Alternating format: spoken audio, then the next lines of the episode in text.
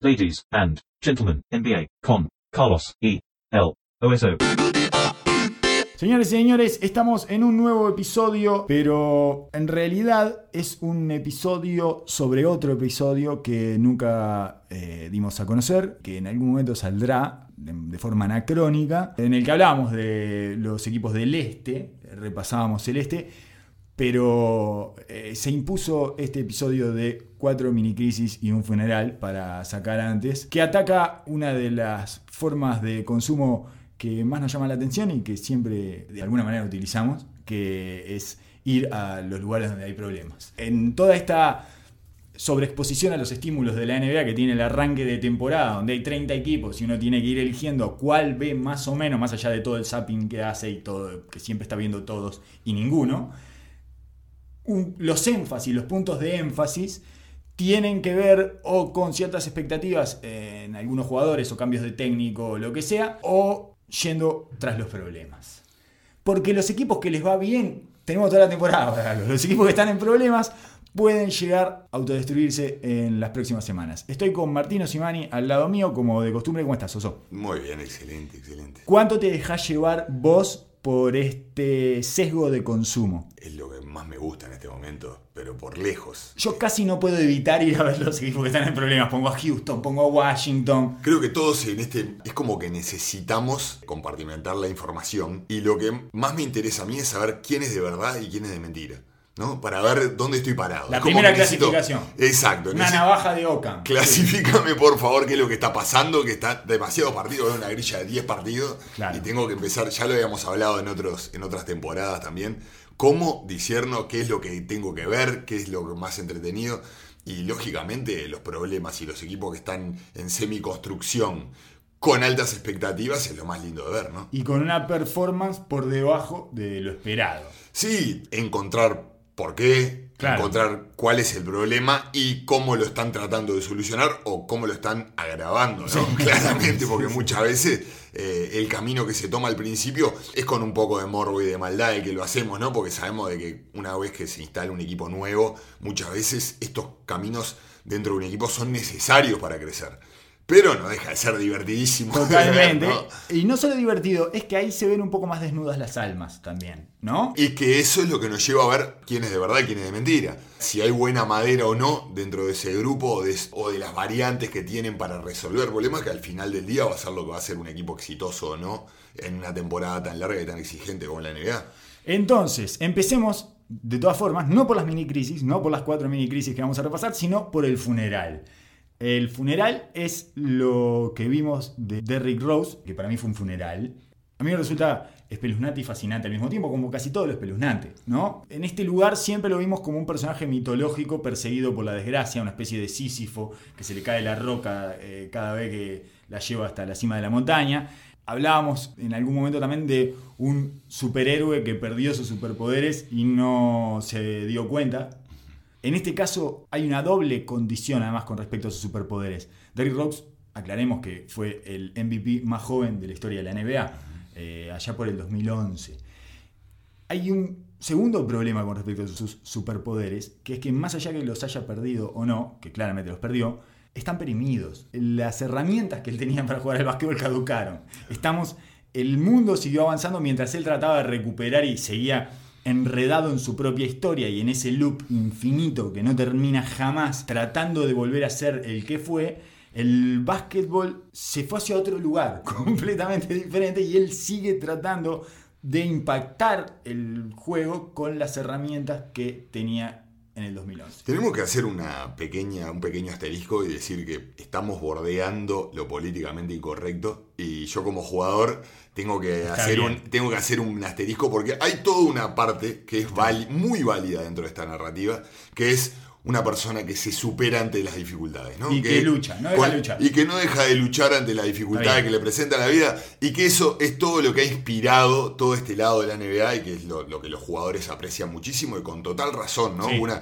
es un círculo de gente eh, especialmente criticada y observada que se siente muy identificada ante una persona que ha sufrido mucha crítica y muchas adversidades y que el tipo sigue tratando de navegar eso y de, de pelearlo con entereza por una carrera, ¿no? Ahí Entonces, esa es la parte de héroe. que esa es la parte de superhéroe que nunca abandona, ¿no? El tema es el otro, es el que nosotros vemos desde otro lugar y que es, es como una situación muy conflictiva para uno que dentro Sí, de vos sos un jugador. es jugador y, Totalmente. y- y- y se siente en, ese, en esa batalla diariamente. claro. Pero por otro lado, a mí me pasó algo horrible en ese momento cuando estaba mirando en vivo en directo. Yo lo estaba viendo en vivo. Y- Como oficinista, mucho más tranquilo. Claro. No tengo ningún tipo de dilema mental. Me parece horroroso eh, y toda la otra parte la entiendo, pero no me siento traicionando a, a mi esencia Claro. Eh, viendo esto como un horror. Exacto. Eh, por, por- por dos lados, ¿no? Venía mirando el partido, te voy a contar cómo, cómo Sí. la viví, ¿no? De la interna. Venía mirando y lo único que pensaba estaba todo mezclado, porque estaba la narrativa de que Jimmy Butler había pedido, había pedido, ¿no? Arreglaron para que descanse en una movida tratando de forzar un poco su salida como para exponer al equipo y que se hagan cargo de los otros. Está en esa guerra personal de tratar de dejarlos expuestos, espantosa. Rarísimo. Ese equipo es un, está todo roto, es espantoso, es Por, un por lugar eso, horrendo. por eso lo titulamos funeral, ¿no? Más allá de la situación de Rick Rose. El equipo está El roto. equipo está destruido. Lo habíamos dicho en un episodio anterior que sí eh, dimos a conocer, que sí salió al aire, por llamarlo de alguna manera, que es un equipo de espectros. Claro. Es un equipo que ya no es un equipo. Van a pelear, ¿eh? Porque ellos pelean siempre y todo, porque en otro sentido tienen mucho talento y todo, pero eso está muerto. Claro. Eso ahí está muerto. Y entonces esta situación encapsuló todo y cada minuto que pasaba y cada vez que se acercaba a la definición del juego y el equipo seguía dependiendo más de Derrick Rose, tanto más me acentuaba de lo muerto que estaba el equipo. Más allá de que Anthony Towns tuvo un buen partido Sí. y, y se pudo ponerle un poco el sello al, al equipo, cosa que no viene pasando en Minnesota prácticamente, es un Es- actor de reparto. Es un jugador de rol. Claro, totalmente. Carl Anthony Towns es un jugador de rol. por más de que, se, de que compiten y que estaban cerca y que venían eh, peleando el partido eh, en, la, en la chiquita, todo eso me gritaba lo, lo espantoso de la situación de, de Minnesota.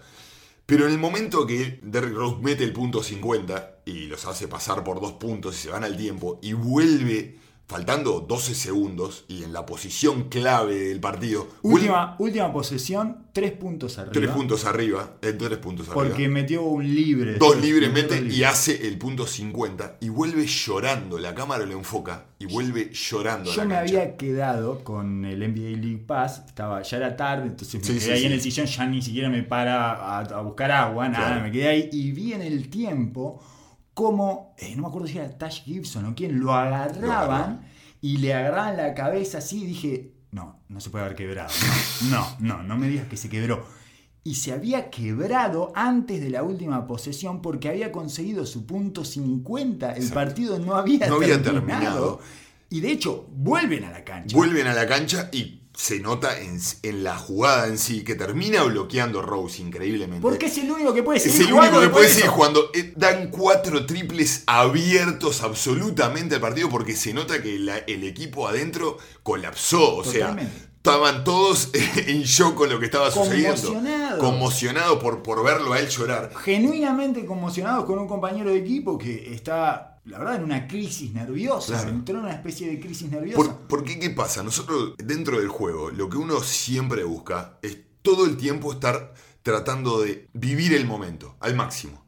¿Qué? Porque uno entrena y trata de mejorarse y tirar 250 veces para automatizar ciertos estímulos y poder bloquear todo lo otro y poder enfocarte en la jugada puntual, dejar el ruido de afuera, los gritos de la gente, lo, cómo te fue en la jugada anterior, cómo venís jugando, lo que haya pasado en los partidos anteriores, cualquier otra cosa. Uno trabaja para enfocarse en el momento y la capacidad de enfocarse en el momento y decidir bien una y otra vez es lo que te capacita para ser mejor jugador.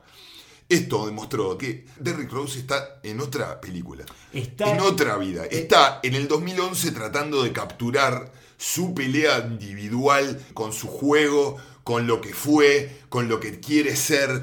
Con todos los avisos y publicidades, Exacto. diferentes campañas que lo pusieron a él como un héroe y que después lo ignoraron y Nike le reclama la plata. ¿Por qué? Porque, porque una, son dos búsquedas diferentes. Uno puede estar, haber tenido la desgracia de, de- de lesionarse y de tener todas estas dificultades y pelear por tener un buen día a día, por ser la mejor versión de lo que uno puede ser. Voy a poner un caso que igual no se le compara porque no tuvo ese super éxito y, no, y por, lo tanto su, por lo tanto su desgracia no tiene ese tamaño. Pero Livingston es un tipo que Exacto. se rompió en mil pedazos, se le rompió una pierna y tuvo que volver a hacer otra cosa de la que era. Sí.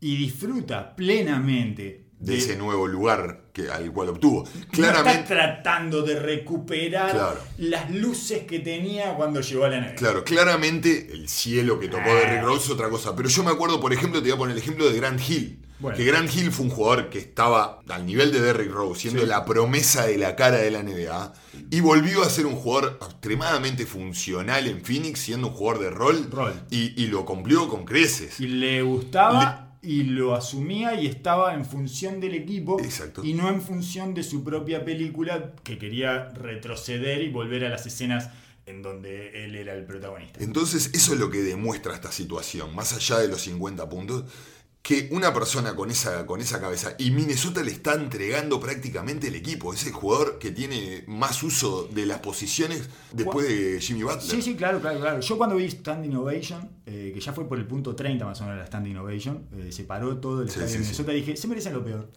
Se merecen lo peor. Esa gente se merece lo peor porque no entiende nada de básquetbol. Está, me, entiendo que esté fascinada con esa narrativa, entiendo la parte emotiva del tipo superando, superando, pero en realidad es un bluff, es un farol, es un fogonazo. Estamos en octubre. ¿Cómo te vas a quebrar en- antes de la última posesión? Porque nada, porque nada de lo que está pasando en la, en la No hay realidad no importa. No importa el él está buscando esa sensación una y otra vez y vol- volver a validarse de que él puede estar ahí o querer recuperar esa sensación o estar en ese momento. Sí, sí. Y lo más increíble, que ha arrastrado a todo ese grupo con él. Espectacular. Toda la gente que ha estado en ese momento donde él se rompe, no han podido salir de ahí. Tíbodo lo sigue llamando, Sí. sigue buscando este equipo de Chicago del Es increíble, 2011, es increíble. buscando a Den. De manera, sí, de manera ridícula. Ya manera- ridícula, De manera absolutamente. absurda, que todo el mundo se le caga de risa en la cara. Exacto. Que Ah, ya con- no resiste eh, la menor seriedad en el trato del tema. Lo de Luol Deng parece joda, parece un chiste.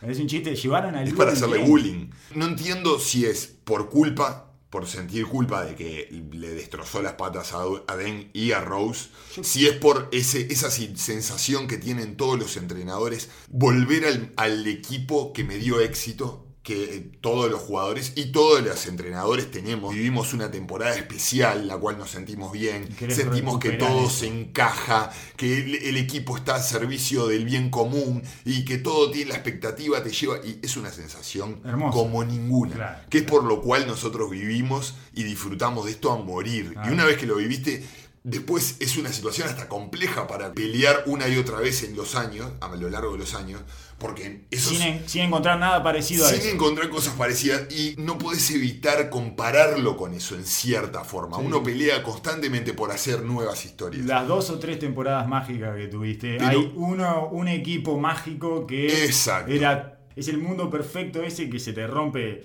eh, con el tiempo y Exacto. bastante rápidamente.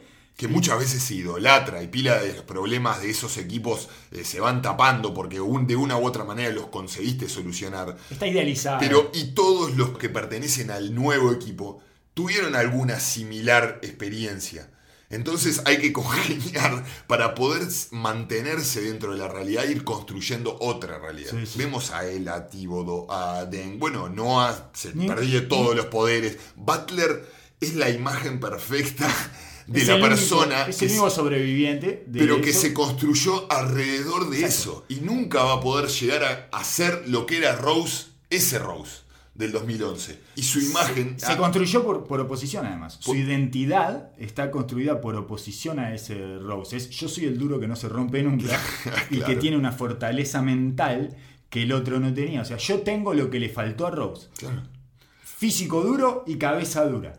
Eh, ese es como la composición esencial y muy a grandes rasgos de Butler. Y es el villano de las películas, está buscando todo el tiempo ser el, el líder y Es que no lo aceptan. Y bueno, de hecho, se fue de Chicago explotando todo por un supuesto conflicto con Rose, porque debía estar tratando de buscar su nuevo camino. Y se va para No. Minnesota y le lleva a Rose. De vuelta. Claramente está pasando gente- lo que está pasando. La gente quiere más a Rose en Minnesota que a Butler. Claro. Porque además es, eh, Es esa es la parte poderosa de Rose. Lo atractivo y lo profundo que cala su narrativa. Claro.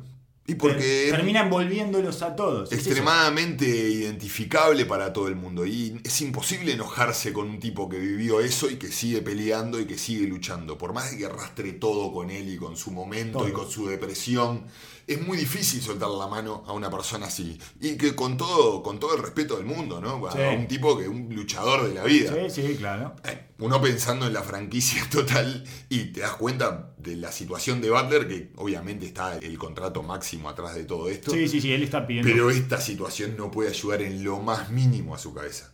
El hecho de Que es tener esta narrativa. Lo No desequilibra. solo lo de Seguramente Rose, lo de desequilibra. Claro. Seguramente lo desequilibra eso. Sí, sí, sí, no tiene cómo no desequilibrar lo que eh, haya vuelto Rose, porque además su acuerdo, cuando él acordó ir a Minnesota, estaba Tíbodo y iba a estar Tash Gibson.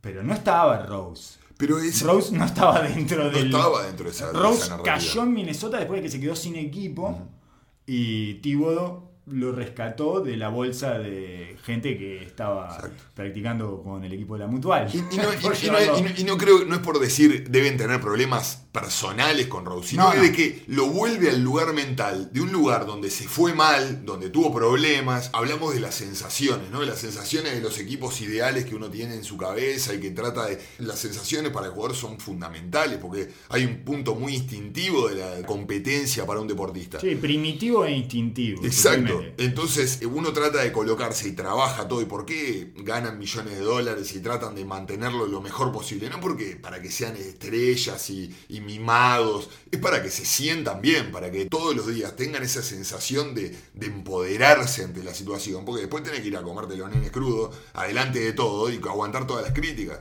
Entonces, esta situación, más allá de que se lleven bien o mal con Rose, lo trae a un lugar No, no, de claro. conflicto. Sí, sí, sí, totalmente. No, no tiene nada que ver con la relación que pueden tener ellos dos, Claro. con cómo ha cambiado esa relación, que seguramente cambió muchísimo desde cuando estaban en Chicago. Seguramente, por la madurez de ambos, ¿no? Sino con lo que, a lo que remite.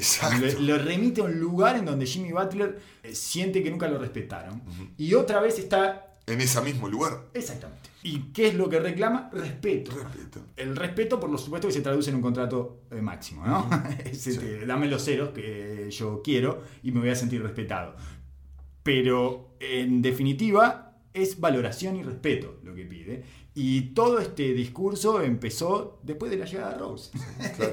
Eh, coincide con ese, eh, esa especie de estado anímico de insatisfacción y resentimiento que no había mostrado en su primera mitad de temporada en Exacto. Minnesota. El tema de, la- de los ceros siempre se pone, ¿no? El, tema del contrato y los ceros. Y siempre se- el común denominador es el pesetero, la guita, que, Esto- quiere, esto es por la que quiere guita. la plata para el auto. Es, el tema de los ceros es el, el posicionamiento que yo tengo que tener en el grupo humano para poder bancar y ponerme todo en los hombros. Y si es- vos querés que yo me asuma todas las todas las piedras que van a venir cuando esto no camine o camine o lo que sea, Sí. también tenés que, tenés que Dámelo. ponerlo en ese lugar, que empieza en el contrato, pero sigue todo hacia abajo. Pero además hay, una, hay un sistema de valoración cuantitativo, numérico, que a ellos le ayuda a ver dónde están parados y qué lugar ocupan en la franquicia y en la liga. Claro. Entonces es, dame el máximo. Porque es una competencia. Al final del, del día, nosotros queremos de que jugadores sean unos animales y asesinos. Se porque es coman literalmente. unos a los otros, le, sí. le tiene que venir y matar al otro y agarrar la última y ganarla y competir hasta el último minuto. Porque si no compiten, porque si. pero después queremos que actúen de una manera eh, altruista y generosa. Y está bien, yo lo entiendo, pero eso, hay, hay uno. No, sí, Duncan, sí, y, ninguno más. Y sí, sí, Manu, Duncan, ese, ese, ese, Es- ese- grupo que se armó. claro, es uno cada 20, 30 Sí, años. no. Es extrañísimo. No es lo normal, lo normal es que vos te blindes, que vos seas un toro que no para ante ninguna circunstancia y que está pensando todo el tiempo en solidificar y cimentar esa autoestima indestructible. Sí, exacto. Si no, mm, te caes a pedazos. Exacto. Entonces, eso es como lo normal. El resto es, son moscas blancas, digamos, ¿no? Claro. En definitiva, eh, Minnesota, yo siempre me debato entre la imposibilidad de verlo, porque me frustra espantosamente lo que pasa con Carl Anthony Towns. Eh, yo estoy, hace semanas que te estoy diciendo que yo si fuera la gente Está sacando ya. ya. Todos los días lo llamo y le digo, ¿cómo no vamos a ir?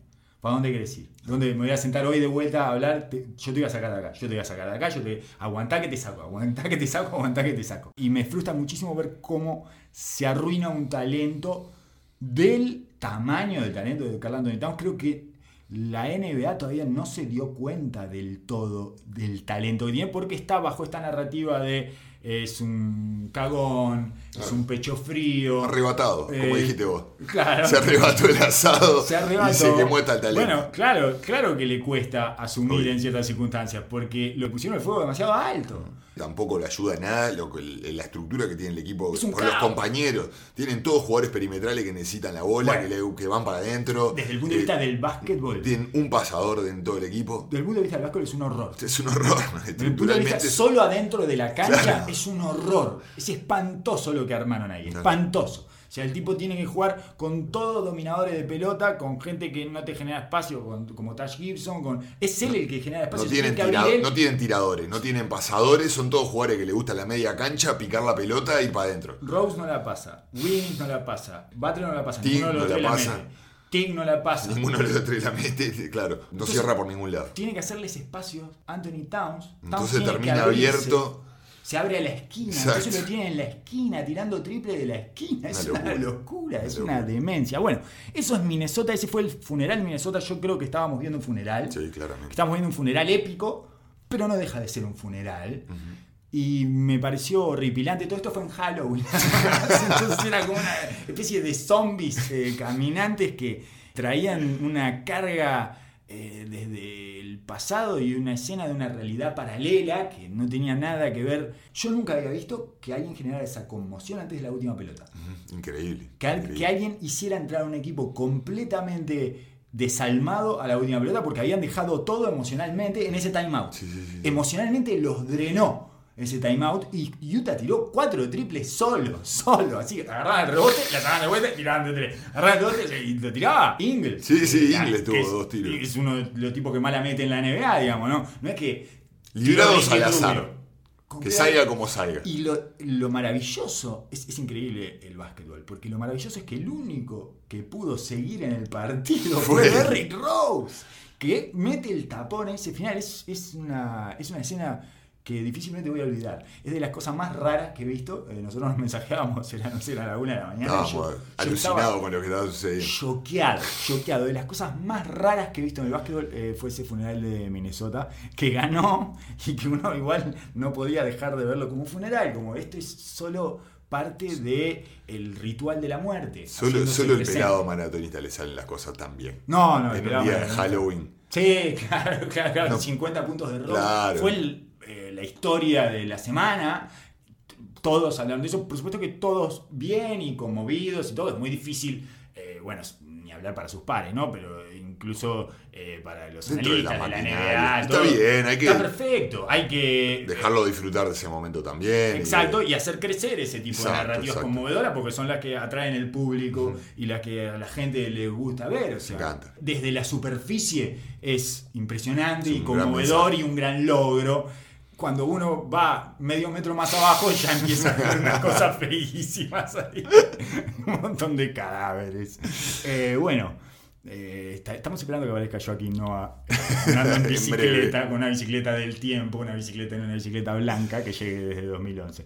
Entonces, eh, pasemos a las cuatro mini crisis que rodean este, este hermoso funeral, este inolvidable funeral de los Minnesota Timberwolves. Tengo Entre. Creo que hay una que es como clara e innegable, que es la mini crisis de Washington. Vamos a celebrarla hoy que ayer fue. No, eh, ayer tocaron pico. Tocaron el fondo. Pico. de- sí, sí, tocaron el Y, fondo con las manos. y- y la actitud de, de chiquito Brooks marcó, marcó un antes y un después. Los Washington Wizards, eh, en todas estas mini crisis, tengo una pregunta inicial que es: ¿terminal o circunstancial? Eh, para mí la de Washington Wizards es terminal. Eso está todo tomado por dentro, está todo podrido.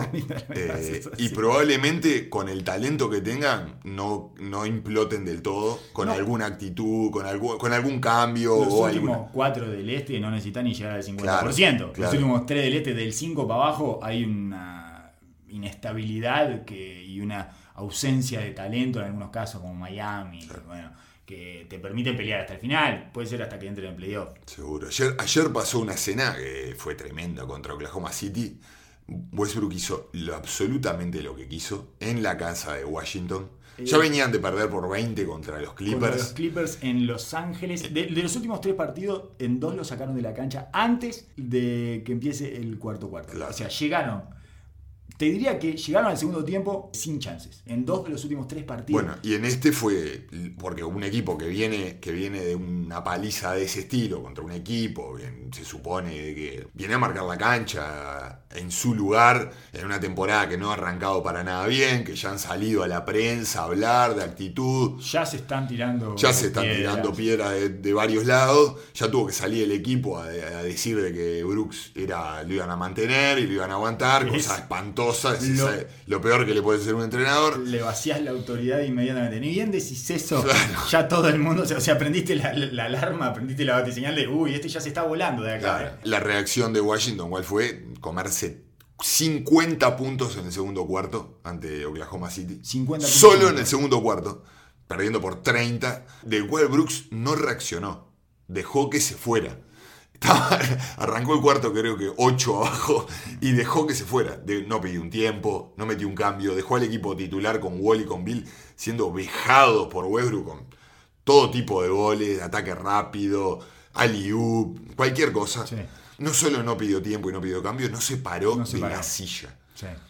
Y ahí, en- y de ahí Es un adelante- mensaje ahí ese. en adelante, aparte, era el partido en el cual volvía Dwight Howard, ¿no? Que venía como diciendo, bueno, hasta ahora no estaba Howard, Vamos a arreglar esto. vamos a arreglar esto. Sí, sí. Tuvieron que- un problema con los 5 además porque en algún partido Jason Mead estuvo lesionado, entonces jugaba Jeff Green de 5 en la segunda unidad, tenía que jugar Miami una cantidad de minutos y bueno, Jeff Green de 5 es imposible, no es un tipo lo suficientemente fuerte y activo. Casi imposible de tres, imagínate. de cinco. Bueno, exacto, exactamente. el- entonces, digo, en- fue un partido importante internamente. Son de esos partidos que para los grupos son importantes por el creer en lo que estamos haciendo, ¿no? Esto fue- para mí es terminal. Sí, parece terminal. Eh, 79-50 entraron al segundo tiempo contra Oklahoma. Así terminó el primer tiempo. Y con los Clippers ya habían entrado 20 abajo al segundo tiempo. Está- estamos hablando de tipos que no logran sobrevivir al segundo cuarto. Claro. Es un equipo. No le pasa. le- Atlanta no le pasa eso Según- en la mayoría de los partidos.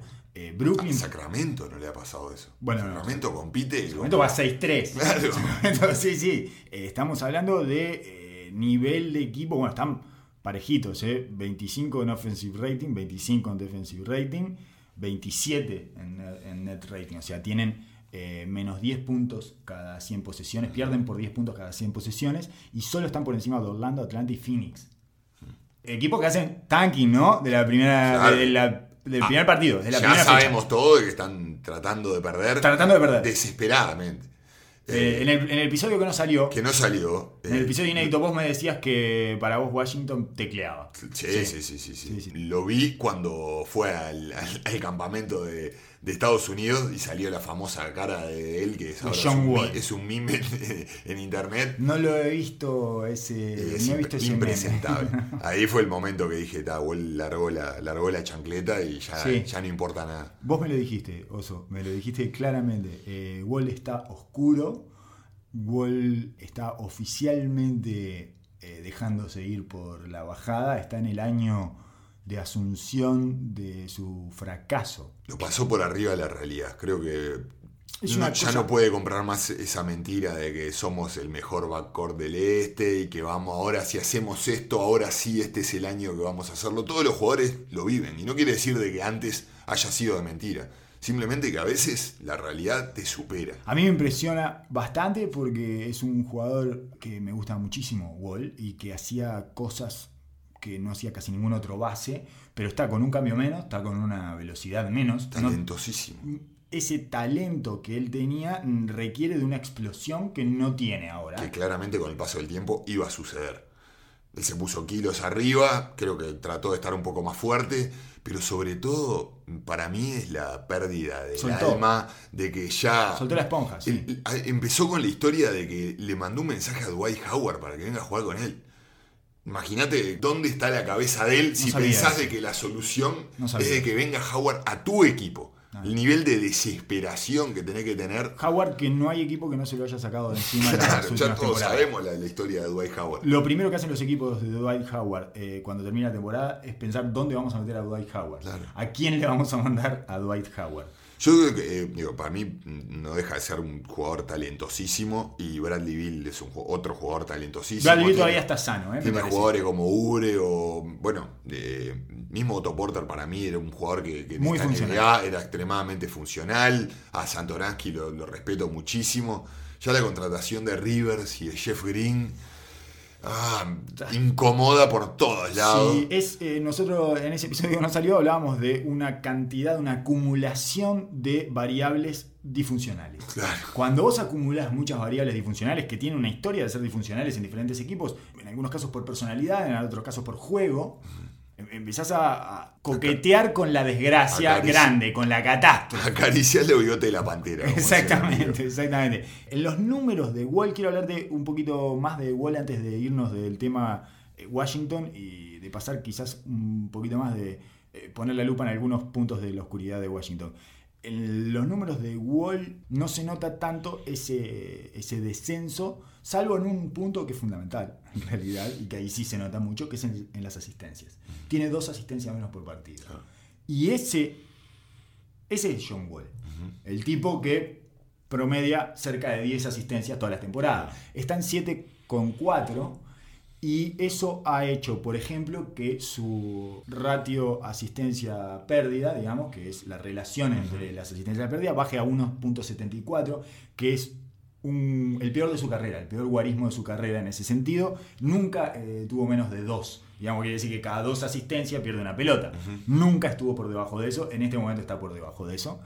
Y también es su peor eh, porcentaje de asistencias, que es la proporción de asistencias con respecto a los field goals del equipo, con respecto a, los- a las, a las anotaciones del equipo. ¿En cuántas anotaciones él influye directamente? Exacto, está en un 34%, muy por debajo, nunca tiene menos de un 40% en ninguna temporada. Él está tercero en la tabla histórica de esa estadística, abajo de Stockton y de Chris Paul. Digo para que más Sí, o sí, menos se entienda los niveles que De él ha alcan- excelencia. Exacto, de excelencia que él ha alcanzado en ese rubro del juego que es el que lo define. Claro. Él es un asistidor, él no es un anotador. Hay cosas dentro de esa estadística que pueden llegar a ser positivas si larga un poco las riendas del juego y le da amplitud al juego del equipo. Si el equipo consigue otra vía de gol y consigue no depender tanto de que la anotación surja de un lugar solo, puede ser muy sano para todos. Pero me parece que esto requiere a la falta de, de cambio de ritmo, como decís vos, y de velocidad,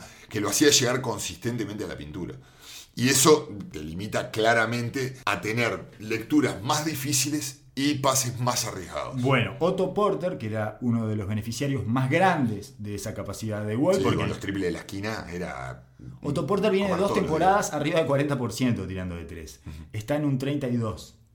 Empiezan a padecer Deficiencias generales en el funcionamiento. porque Wall no logra generar esa chispa inicial. Eh, Esta cosa de llegar a la pintura a mucha velocidad y poder meter el pase a la esquina del lado débil. Esa, esa capacidad extraordinaria y un talento fuera de serie que tenía pasando la pelota a velocidad, velocidad. Wall. Sí, es el, el- el jugar sin frenar. En la transición, cuando venía zigzagueando en slalom y en esa velocidad, a esa, a esa capacidad de imprimir eh, presión en la defensa, poder sacar un pase cruzado a una esquina, como un tipo que mide 1.95, con esa potencia, lo diferenciaba de todo, prácticamente de todos los bases de la NBA. Que ahora lo vemos hacer a Ben Simmons, por Ben ejemplo. Es el único que, que- que lo veo que hace cosas similares desde cierto punto. Y LeBron James.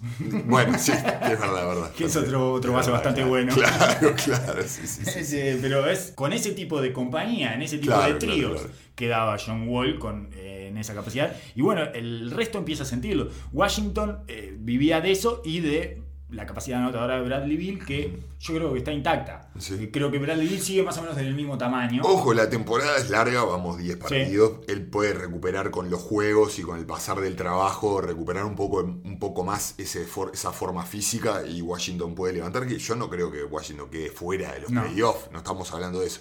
Pero ya se ven las hilachas de... Se le ven las costuras a un equipo que eh, está a punto de destruirse para siempre. Exacto. Está a punto de destruirse a nivel estructural. Y que, es- y que vive todos los equipos, que cuando ya se ve de que se viene la catástrofe, cada uno empieza a agarrar su petate, se empieza a poner el salvavidas. Lo vimos en los Clippers. y Equipos que están golpeando la puerta y que creen que tienen la capacidad de, de pasar esa puerta y nunca la pasan, nunca la pasan, nunca la pasan. Y en un momento, bueno, empiezan a recoger cada uno lo suyo Claro. y empiezan a ver para Es la, dónde. es la naturaleza humana, Totalmente, claramente. totalmente. Eh, profundizando en la catástrofe, solo de manera lúdica, te voy a leer una segunda unidad preciosa que es Jeff Green, Jason Smith, Austin Rivers, Thomas Satoranski y Kelly Oubre Jr.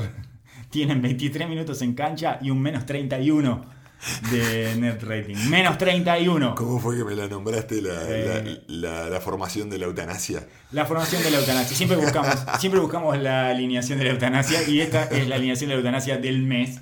La, alineación de la eutanasia del mes de octubre. este mes. Sí, totalmente, totalmente. Esa cantidad de electrones libres que andan ahí eh, por la suya, Ubre, Jeff Green, Austin Rivers, todos andan en un mundo Firuleteros. que no se profesión. conecta el uno con el otro. Y bueno, cuando se, des- cuando se coordina toda esa descoordinación, eh, termina pasando cosas como esta, que es que pierden por 30 puntos cada 100 posesiones. Hermoso. Eh, bueno, Chiquito entonces mandó su mensaje, es un mensaje de despedida creo el que mandó, el mensaje ese de no pararse y de no hacer cambios y todo, me parece que se estaba despidiendo.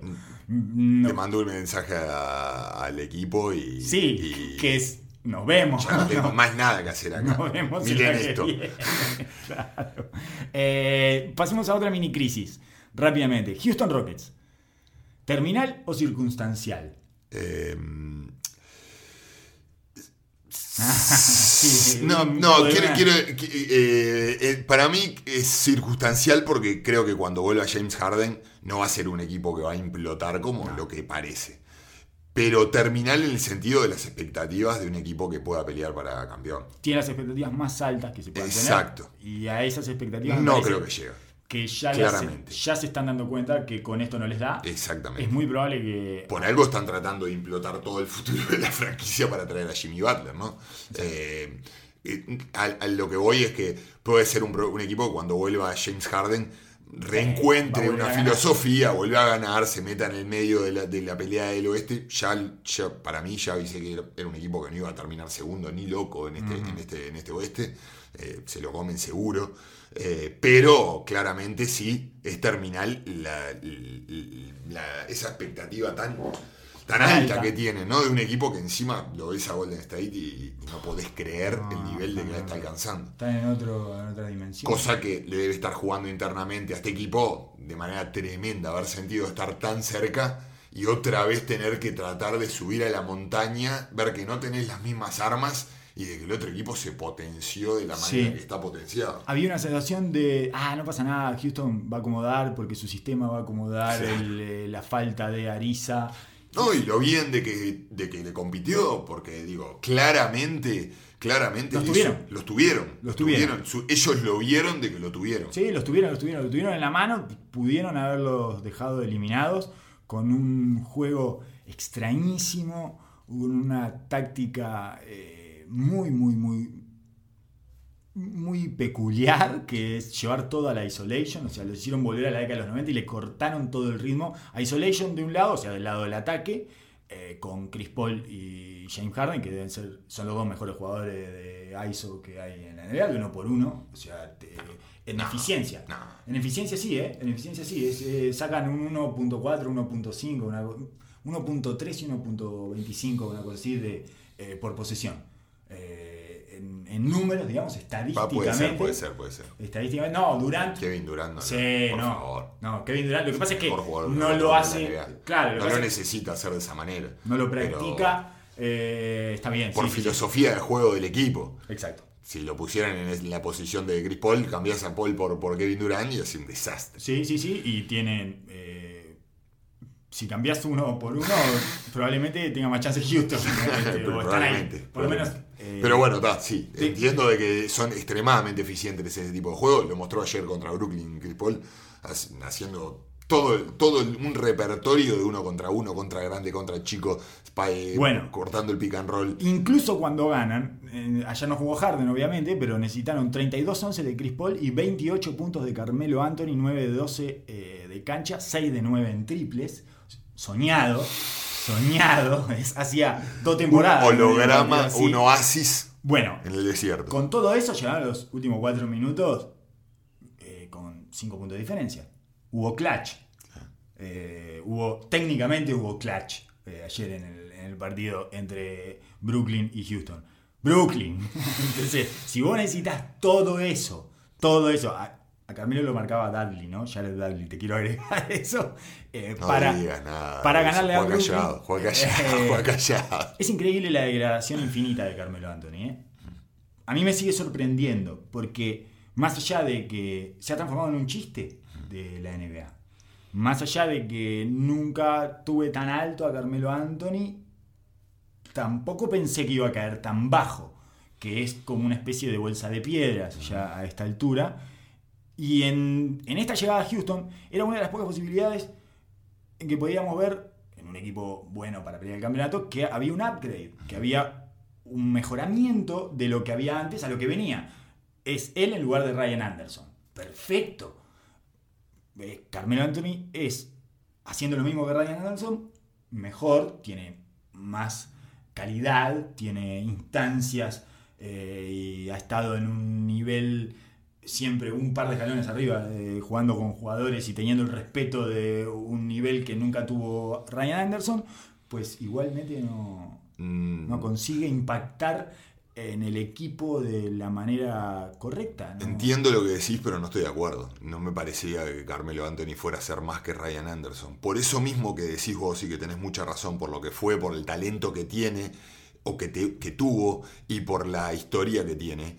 Es un jugador que le va a costar muchísimo más aceptar ese rol que tenía que tener Claro. con Ryan Anderson, que le trae un montón de problemas a él, le pone una luz al equipo, le pone una, una tensión al equipo interna de tener que lidiar con ese, con, con ese problema que sabes de que hay. Que Ryan Anderson no, había partidos que no jugaba, y que entraba y sabía que iba a tener que tirar tres triples de, de- de 10 metros y los tiraba y si no entraba salía y no, Está no, bien. no- no influía la vida del equipo. Entiendo Pero- lo que decís. En el cine eso se llama carga semántica, que es eh, la carga que trae un actor de todos los personajes que hizo. Digamos, es, en este caso, el personaje que fue Carmelo Anthony juega en contra. Juega en contra totalmente, por más de que vos mires un jugador y el otro, que a esta altura no sé si es más que Ryan Anderson, sinceramente Sí, te pelo lo a digo, pelo. si pelo a pelo, porque Ryan Anderson conoce claramente sus limitaciones y Carmelo perdió totalmente el norte de qué es lo que es como jugador. Eh, defensivamente no sé quién es mejor porque lo de Carmelo está haciendo papelonesco el esfuerzo defensivo que es por lo cual no me genera esa empatía con decir pobre, una estrella de que está pasando por A un mí me da un momento poco de pena, ¿eh? A mí me da un poco de pena. Porque no lo veo forzarse, no lo veo hacer un esfuerzo por mantenerse mejor en línea, por mantenerse eh, más mal. competitivo. Porque es, el, es del tipo gordito fuerte.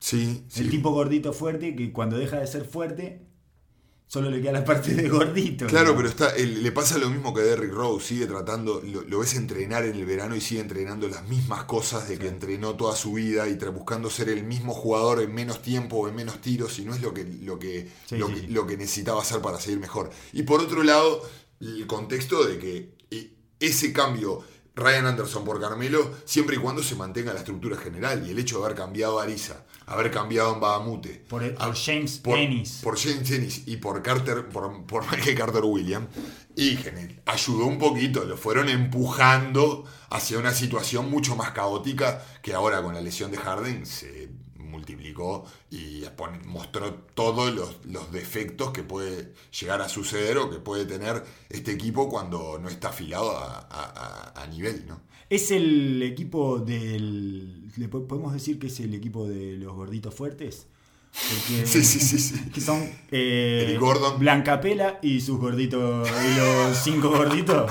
Porque, porque Todo, de verdad. Gordon, Chris Paul. Chris Muy Paul bien. es un gordito Chris fuerte. Paul. Carmelo Anthony. PJ Tucker. PJ Tucker eh, y Harden. Hasta Harden En tiene. algún punto es un gordito fuerte. Yo estoy seguro que Harden de adolescente fue gordito. Sí. Tiene el, el aspecto de haber sido un gordito culoncito fuerte. Sí, que sí, sí, sí, sí, sí. Es, es como un. Y, y Marquis Chris también Ay, por favor, es, es un gordito. Es un gordito Me fuerte. pone mal, me dices el nombre me. Chris. Ay, por favor. Saca ganas verdes Es ese un muchacho. espanto, es un espanto. Es, es- es increíble lo poco que quiere jugar al básquet. Lo poco que le interesa con todas las herramientas que tiene, con todas las capacidades físicas y de coordinación y, en fin, una cantidad de atributos. Eh, entonces me parece que es eh, Blancapela y sus cinco Muy gorditos. bueno, muy bueno. Porque Capela no es un gordito, claramente. Capela tiene el típico. El, el típico biotipo suizo. Pero- Eh, negro, alto y espigado, Sí, como sí, conocemos sí, a los suizos, digamos, Perfecto, ¿no? claro. Es lo que sabemos que son. Así, ese, ese uno piensa. Elegancia. Cierren los ojos y piensen en un suizo. Todos vemos a Capela. 2'14, negro y espigadísimo. Eh, Igual es ese- es- esa franja naranja que se puso en el pelo muestra un nivel de desequilibrio emocional importante, ¿no? Es el mechón anaranjado que dejó Schroeder para ir a Oklahoma y que ahora se le saltó al pelo de Capela, digamos, porque me parece que es un solo mechón que anda en la NBA Anda dando vuelta. y le saltó del de Schroeder a Capela y le hace muy mal. Contamina como loco. Le hace muy mal. Le hace, doble le hace muy mal. Es el zorrilo style ese que me parece Capaz que, capaz que hiede por eso. esa cosa de agua oxigenada que... eh, tengo una pregunta táctica con respecto a Capela, que de todas maneras está muy bien y hace un montón de cosas, igual está encadenando ataques y defensas defectuosos como nunca lo había visto en la temporada pasada, pero bueno, él también está eh, probablemente cerca de chocar contra su pared de crecimiento, ha venido creciendo a niveles de manera exponencial, Mm. temporada tras, temporada, en algún momento se va a minorar esa- esa- ese crecimiento demencial. Pero te pregunto, desde el punto de vista defensivo, ¿no? que es fundamental en el caso de Capela, el switch everything, o sea, el, el cambiar todo, todo el tiempo, que es lo que hace Houston permanentemente, y era como la otra mitad que desestabilizó a Golden State del otro lado, del Sí. lado defensivo. Eh, no termina por exponer y por erosionar y, e incluso atolondrar un poco a los grandes, a los cinco, los grandes de verdad, los Sí. grandes propiamente. Sí, claramente. A mí me parece, yo por momentos lo veo como un perro perdido en un lugar al que no pertenece. Claro. Es como que los atolondra al final. En un momento ya no saben qué hacer. Eh, empiezan a cambian cuando no había que cambiar y, y quedan por afuera y no saben cómo volver y están como perdidos en esa situación. Capela es muy bueno en eso, pero igual ayer lo rompió eh, con pique Jared Dudley en un cambio Jared Dudley. No, no te puede pasar nunca eso. A Capela, a Capela no le pasa eso. A Capela a veces tiene un uno contra uno, ha tenido en, en- en grandes eh, plataformas uno contra uno contra Kerry. Sí, sí, O sea, no te puede pasar eso con. Jared Dudley. Eh, creo que también es, es síntoma de la disfuncionalidad general, que es lo que te pasa cuando sabes de que en tu equipo tenés un agujero. Cuando tenés uno o dos agujeros en tu equipo, a los jugadores como Capela, que están, eh, están eh, muy eh, concentrados, con, o, o muy, muy concentrados no, pero están muy atados su autoestima y su concentración de juego al éxito defensivo. ¿Qué es lo que lo empoderó a Capela? No es el hacer 15 puntos, es el ser un grande que determinante en el lado defensivo, que generó a- a una identidad en el equipo de Houston, que eso te empodera. Todos tenemos una, una herramienta en la cual hay algo del juego que te hace sentir bien. Y yo creo que Capela la identidad la formó a través de eso. Yo soy un grande, intenso y defensivo. Y ayudo acá, yo mantengo, mantengo el orden, A puedo la- cambiar. A la Rudy Gobert. digamos. Exacto, con cambio tiro, soy fundamental acá. Y, y cuando el equipo empieza a hacer agua, esa parte de autoestima y de, y- y- y de tranquilidad en de que yo comando acá, eh, te empieza a desestabilizar. Y tener, eh, personalmente, mucho, mucho a, todos nos ha pasado como jugadores de que te, te entras a incomodar. Yo cuando estoy armando un equipo y tengo dos o tres jugadores que no entienden nada del funcionamiento general, te entra a desenfocar y hasta vos empezás a hacer barbaridades. Y me parece que- querés saltear casilleros. Además, querés arreglar la cagada que pensás que va a venir. Exacto. Entonces te anticipás dos, tres jugadas y querés pasar por arriba de eso, hacer un puente a, esa, a ese bache. Y te olvidás de la- de- de- del foco de, la- de lo que tenés que hacer en ese instante. Y de repente vos estás en un cambio con Datli, subestivás un poco, este no me va a pasar, pero por otro lado, ojo que si me cortan y cuando giraste un poquito la cabeza, te pasaron. Sí, sí, sí. Y no hiciste ni una ni la otra. No, no sé cuál es el punto, pero sé de que eso es un síntoma eh, eh, muy común dentro, de, dentro de las Está estructuras que tienen problemas defensivamente de esa manera. Porque no debería serlo, ¿no? Es un tipo joven eh, que no, te- no tendría ninguna limitante como para te- sufrir este tipo No. de, de situaciones. Sí. Sí. quizás en ataque, que pueda tener más dificultades para terminar, que los equipos empiecen a esca- escautearlo más ofensivamente. O que puede tapar espacio. Eh, que Exacto, puede- sí. o, o contra formaciones de que ya sepan de qué le va a cambiar y que los jugadores están trabajando cada vez más en el uno contra uno, eso está claro, y Mm. que la NBA va, va a ir mucho más hacia ahí, como los tipos que ya la meten de todos lados. Eh, Sí. pe- pero esto parecería ser una inestabilidad psicológica, digamos. Sí, igual eso también me parece que el, el cambiar todo eh, los deja un poco más vulnerables a los grandes. Sí, sí, sí, claramente. Los claramente. expone demasiado y todo el tiempo, todo el tiempo, todo el tiempo, todo el tiempo. Entonces, en algún punto tiene que empezar a desgastarse mentalmente y físicamente. Sí, sí, que sí, es algo que no claramente. está tomando muy en cuenta la NBA con esta tendencia a eh, cambiar muchísimo. Sí, totalmente de Es acuerdo. un daño colateral del cual no, no se toma eh, mucho recaudo o por lo menos no se discute demasiado. Y como todo, eh, algo hace auge y empezamos a ver todo lo positivo, pero como todo va a empezar a mutar hacia otro lado porque no, no pueden controlar todas las variables y esto va probablemente sea una de las cosas a las cuales a las cuales atribuir y por, por lo cual todo el mundo quiere encontrar ese, ese small lineup desesperadamente. Claro. Pero ya, ya, ya veremos. Ya veremos, ya sí, veremos cómo, evoluciona. cómo evoluciona. Eh, ¿Los Philadelphia 76ers llega a ser una mini crisis? Esa es una pregunta, más allá de si es terminal o no es terminal. La primera pregunta es si llega a ser una mini crisis o no. Eh, yo creo de que mm, no es mini ya. Yo creo que es una crisis importante, de la cual eh, también hablamos en el Sí, otro capítulo. sí, sí. Pero, eh, como, como bien dijiste alguna vez, eh, se le agregaron, se le agregaron eh, dificultades en puntos claves y se le abrieron un montón de preguntas a un equipo que venía sin cuestionamientos prácticamente. Un equipo que era la historia, la historia linda de la NBA, que siempre que pasa, ¿no? ver, el, sí. equipo, el equipo que está creciendo, lo, lo nuevo que siempre nos atrapa, una estrella fuera de serie como es Embiid, que atrae adentro y afuera de la cancha, que nos maravilla todos los partidos. Y ahora empezó, empezaron, crecieron las expectativas y la lupa está puesta ahí. Y lejos de ayudarlo con la pretemporada que tuvieron, le pusieron un montón de palos en la rueda. Sí, el, el tema es que no se nota en el récord, ¿no? 6-4, está bien, el récord es un poco inferior a lo que se esperaba de Filadelfia. Vos ya me habías anticipado en ese que no salió, que es. eh, el- a vos te daba la sensación de que habían bajado un escalón y que iban a estar Sí. abajo de Milwaukee y que iban a estar como al nivel de Indiana, digamos, ¿no? Sí. Ese- entreverados en esa zona y no tanto en la de los retadores, en la de que le pueden dañar un poco a Boston y a Toronto. Sí, igual, igual como te digo, eh, es un equipo que va a ganar 50 partidos. Estamos hablando de que Con no Embiid no solo. ya lo, ya Exacto, pero estamos hablando de un equipo que estaba tocando la puerta de la elite eh, pensando en la final de la NBA. Tuvo una serie con Boston el año pasado, que era un Boston sin sus dos eh, estrellas máximas, pero no importa porque funcionaron Estaba una cantidad de cosas y estaba anabolizado ese Boston. Y tuvo una serie que más allá del 4-1, del 1-4, fue parejísima. Eh, fue la serie 1-4 más pareja que vi en mi vida. Sí, sí, pero muy probablemente. Este, y, y, en realidad era lo atractivo de esa serie era como bueno quién es el futuro no estaban peleando Exacto. en ese en por, es- por esa puerta por la que solo pasaba uno como el retador del futuro y y quedó Filadelfia.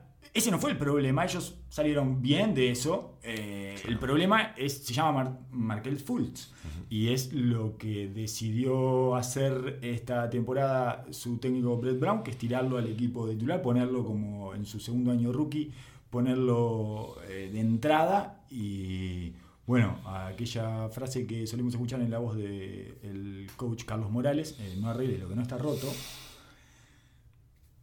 eh, no para de hacerse presente en este arranque de temporada. Genera una cantidad de dudas e incertidumbres. Tiró una bolsa de incertidumbre adentro que es tan pesada que eh, terminó por generar, por enfatizar o al menos subrayar la incertidumbre que tenían todo lo demás. Ya entrabas con algunos problemas a solucionar. Ben, ben tiene el tiro completamente roto y empiezan a faltarle los espacios, empieza a faltar oxígeno en esa claro. ofensiva. Ben Simmons es una, es una superestrella, pero necesita el- el- la relación justa de espacio y tiempo para poder ejecutar toda su magia.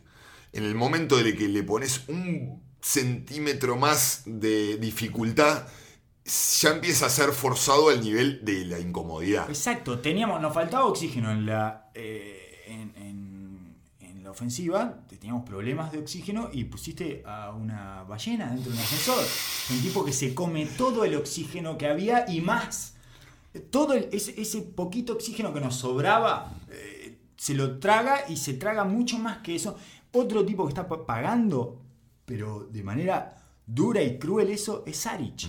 Claro. Saric no tiene los espacios que tenía y está. no, no tiene la, no tiene la pelota. Claramente, eh, eh, una de las, obviamente, Saric nece- necesita necesita la pelota, Ben Simmons necesita la pelota, y el otro creador que tenía era el tercer manejador de bola, era Saric, que desde el poste alto, repartiendo desde el poste bajo, desde los handoff, desde toda su inteligencia y versatilidad, con espacio, teniendo tiradores corriendo, Embiid a veces abierto, cuando salía Simmons, él tenía ese protagonismo que lo dejaba mantenerse involucrado. Ahora queda perdido en un funcionamiento sin espacio, donde la pelota pasa por Fultz, que es atroz lo que estamos viendo. Es terrible. Es terrible. Es terrible, es terrible porque no tiene nada. No pertenece a la competencia no, al día de hoy. exacto, Ah, sí, no, sí. no está a nivel de la es competencia. Chile. Usted Claramente Es un jugador de la Chile. que eh, no solo, no solo eh, eh, prácticamente tranca las cosas, sino que psicológicamente le ha puesto una pausa al crecimiento del equipo. Los trancó. Pasa todo, lo ves en la tribuna, desde el mo- cada vez que tira hay un nivel de expectativa, como hablamos con lo de Rose, desmedido Le absolutamente. festeja, hace un triple y se lo festeja como si fuera uh, el juvenil de 16 años Claro. que entró 3 minutos faltando eh, uno y medio con el partido 12 puntos arriba. Claro que, en otra situación, si lo, lo hubieran llevado de a poco y lo ponías como octavo hombre, capaz que era un, in- un incentivo positivo en una noche trancada, en un momento difícil, o lo pones a, a firuletear y capaz que te, y lo van a dos, tres acciones positivas y levanta el equipo. Pero ponerlo de titular y entregarle el futuro diciendo, bueno, acá son ustedes tres, No, es una locura. es una acaba de, de implotar el funcionamiento que en un equipo en formación y que se está postulando para, para ser un contendor, un, un- locura. Sí, sí. un contendiente de generó una tranca, le pusieron un freno de mano a todo este, a todo este impulso que tenía el equipo. Y quieras o no, las estrellas que tiene son jóvenes. Y de hecho se muestra de que el, que, el único que está pudiendo sobrevivir en este, en este, en este entrevero es eh, Embiid y JJ Redick. Claro, Embiid sobrevivía a cualquier situación porque su talento y su personalidad exceden eh, cualquier obstáculo que le Exacto. No, no, no, es no hay. tan tan bueno de Es- que no importa. Es tan brillante y y tan preponderante y tan seguro de sus capacidades que no hay nada, ningún obstáculo que le pongan Exacto. adelante lo va a detener. Y te aviso que JJ Redick es lo mismo en su rol. Claro. Como, como tirador, como tirador especialista, no se lo puede detener. No, es una. Eh, JJ Redick es una Es maravilla. una maravilla de jugador y es, Es un hermoso placer verlo. jugar. Un es placer. hermoso verlo. La alineación titular de los 76ers el año pasado funcionaba eh, de manera espectacular. Tenían 600 minutos en cancha y tenían un net rating de más 21. O sea, con 600 minutos en cancha le sacaron cada 100 posiciones 21 puntos a los rivales. Con Fultz en lugar de Reddick, que lleva 50 minutos en cancha esta alineación titular, eh, Filadelfia pierde por 12.5 puntos eh, cada 100 posesiones. Maravilloso. Y la diferencia entre eh, en el offensive rating son 14 puntos. Anotaba 14 puntos más cada 100 posesiones Filadelfia el- con la alineación titular. Atroz. Es terrible, pero además Atroz. rompió esa alineación que después la vuelve a retomar. Tiene 70 minutos en cancha esa alineación, tiene más minutos en cancha que la alineación titular. La vuelve a retomar, pero no es lo mismo. No, ya perdió ese efecto, claro. Es increíble, rompió, esa alineación la rompió, tiene, eh, es menos 1.8 el net rating de esa alineación ahora. Y están en 98 eh, puntos de offensive rating, o sea, 98 puntos cada 100 posiciones, cuando hacía 113.6, casi 114 puntos. Era una maquinaria perfecta de fluidez y movimiento perpetuo esa alineación y la destruyó. La destruyó porque la desestabilizó tirando a full para adentro. Es una cosa demencial. No solo eso. El año pasado Covington terminó tecleando fuerte en los playoffs. Eh, le sacaron a Bellinelli y a, y a Ilyasova Sí, claro. del, del sistema. Cambió a Bellinelli y Asoba por Muscala y nadie. Eh, y, to- y todos esos pequeños factores de que van construyendo la identidad de un equipo mueven, mueven Sí, interna. Sí, Claramente mueven interna. Quizás pensaron de que el talento de Envid y de Simmons era tal de que No podían nada. superar cualquier cosa. O quizá dijeron, bueno, tenemos a Fulci y lo tenemos que hacer funcional. Pero una vez que pones a un jugador por encima del bien del equipo, ya internamente se- hay algo que empieza a morir.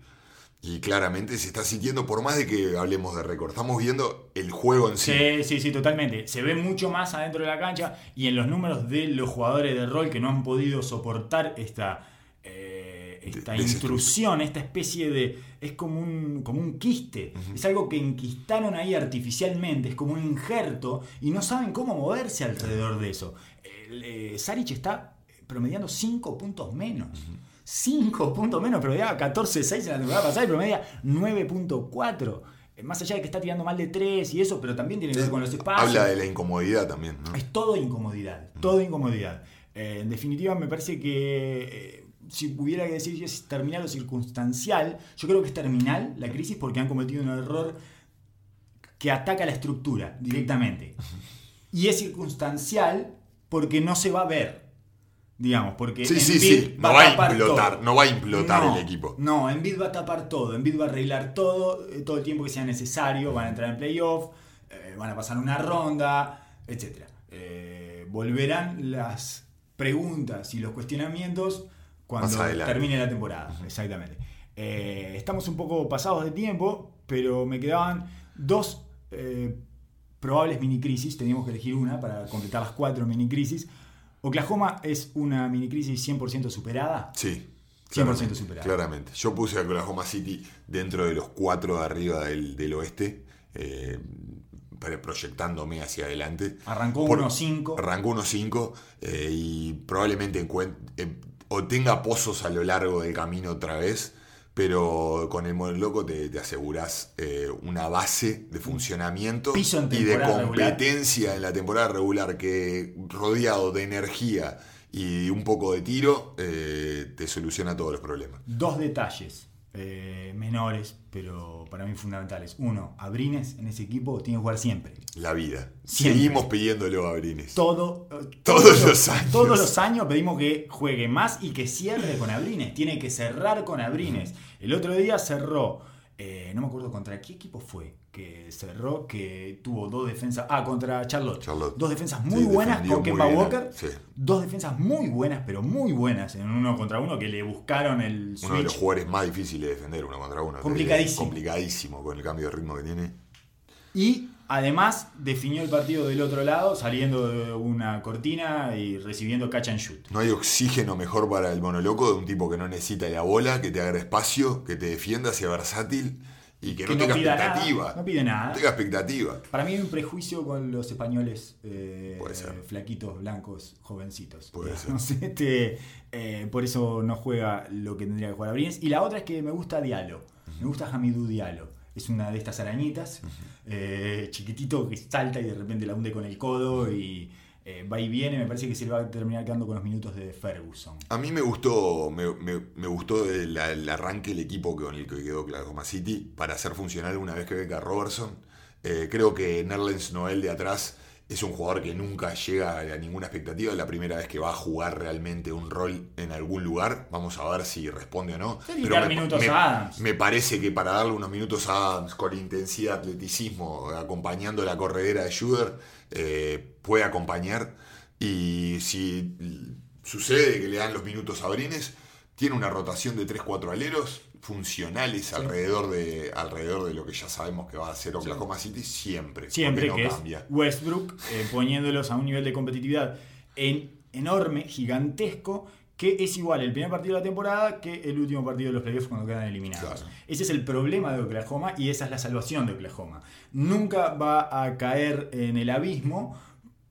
Pero el equipo no mejora, el equipo no crece, el equipo es el mismo hoy que dentro, mírenlo hoy, va a ser lo mismo que cuando esté en el Y playoff. dentro de tres temporadas, cuando siga el contrato de. Westbrook. exactamente.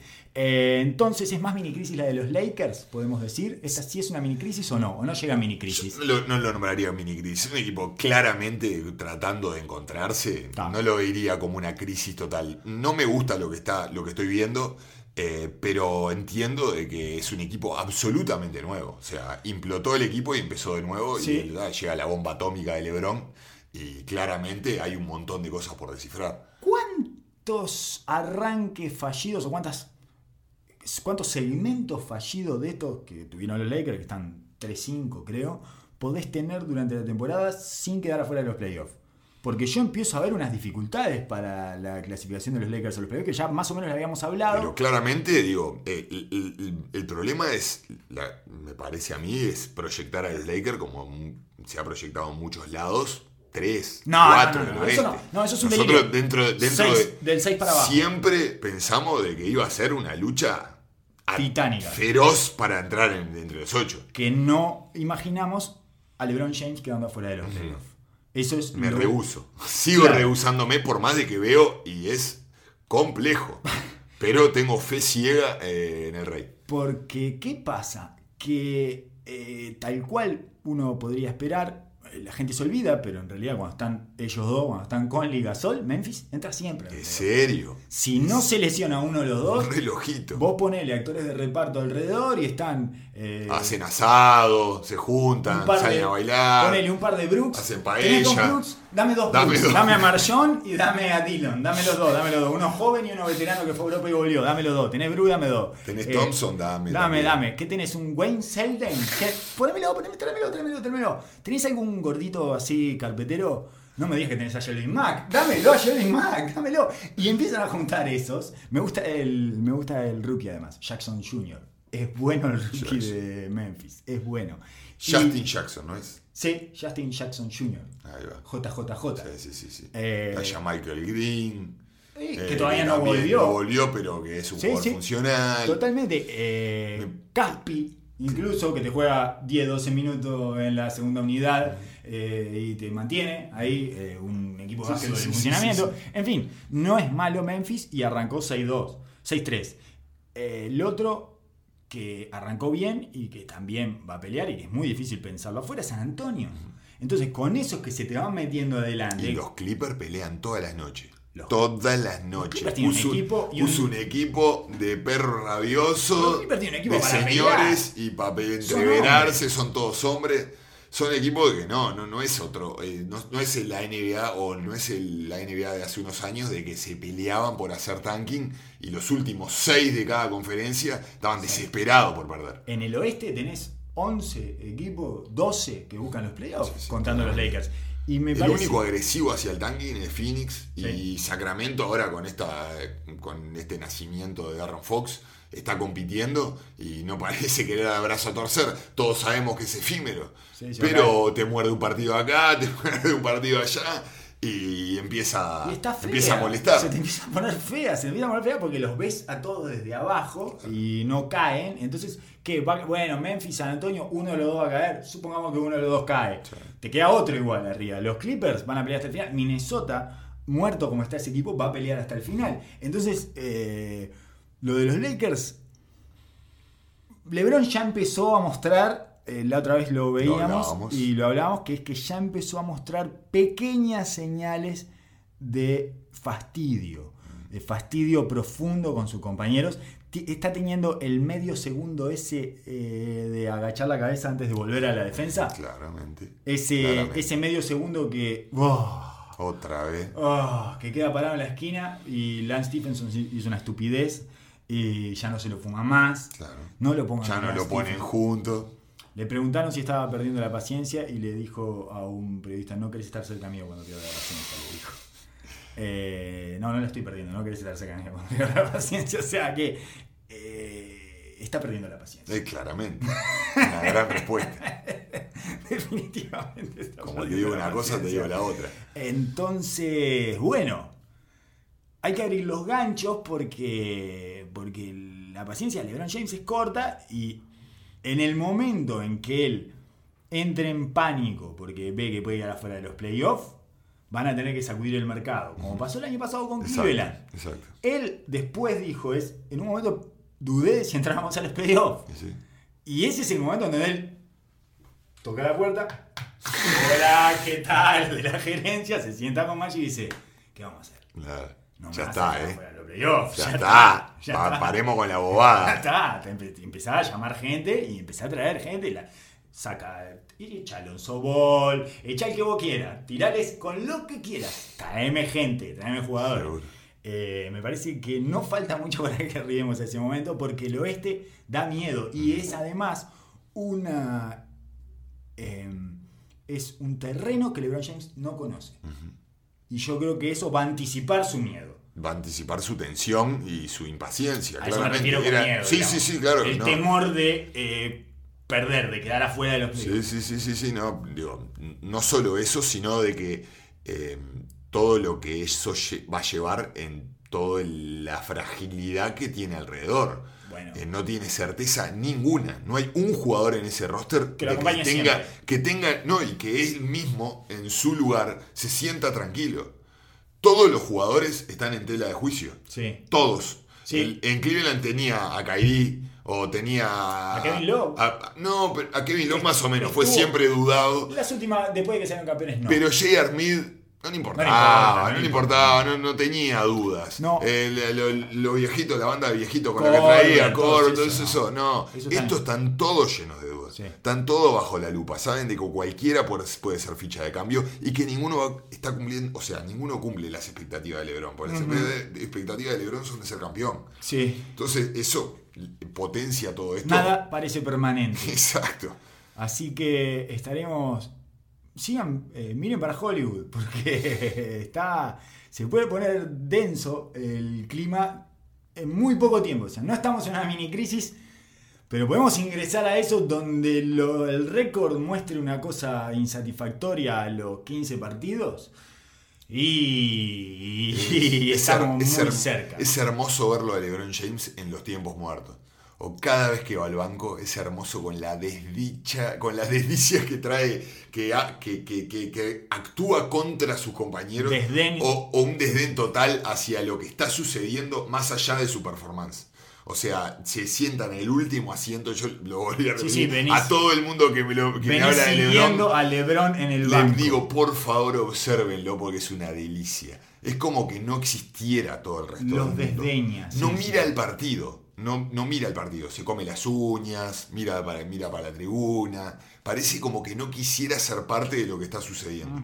Prácticamente lo contrataron como contratan el show del medio tiempo, Ajá. y- pero él perrito. está dentro de la cancha. El perrito aviva de la pelota. que es mejor, que es el mejor. Es el LeBron James de los shows del entretiempo. Sí, sí. Perrito. Ojo la China con los platos anda de verdad. eh. La China con los platos, yo tengo un problema con eso, me parece que tiene una complejidad que después no causa el efecto acorde a la complejidad que tiene lo que está haciendo. Claro, claro. Está haciendo algo que ser las cosas más difíciles del mundo. Es más difícil que pilotear una nave espacial, eso. Es más difícil que pilotear un cohete, que es el astronauta.